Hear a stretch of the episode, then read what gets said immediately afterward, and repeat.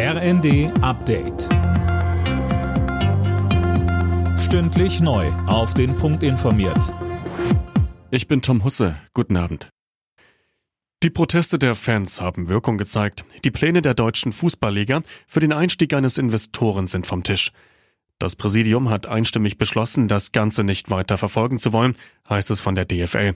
Den Beschluss vom Dezember, auf Investorensuche zu gehen, hatten Fans immer wieder stark kritisiert.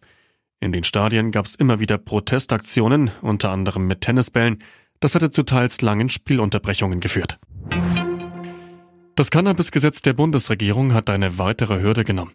Der Gesundheitsausschuss des Bundestages hat den Weg dafür freigemacht. Fabian Hoffmann. Und es wurden auch nochmal einige Regelungen angepasst. So sind beispielsweise zu Hause beim Eigenanbau 50 Gramm erlaubt und nicht nur 25. Am Freitag soll die Teillegalisierung durch den Bundestag. Geplant ist ein stufenweises Inkrafttreten. Ab 1. April soll Eigenanbau und Besitz bestimmter Mengen erlaubt sein. Zum 1. Juli sollen dann die sogenannten Cannabis Social Clubs an den Start gehen dürfen. Fachleute werben dafür, dass die Bundestagsabgeordneten zustimmen, etwa weil dadurch der Schwarzmarkt eingedämmt werden kann.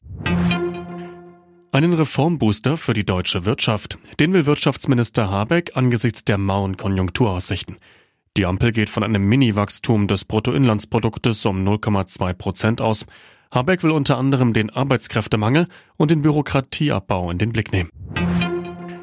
Fans der britischen Royals haben schon lange darauf gewartet. Ab Juni sollen Geldscheine mit dem Bild von König Charles in Umlauf kommen. Das hat die britische Zentralbank mitgeteilt.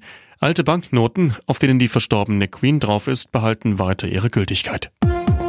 Alle Nachrichten auf rnd.de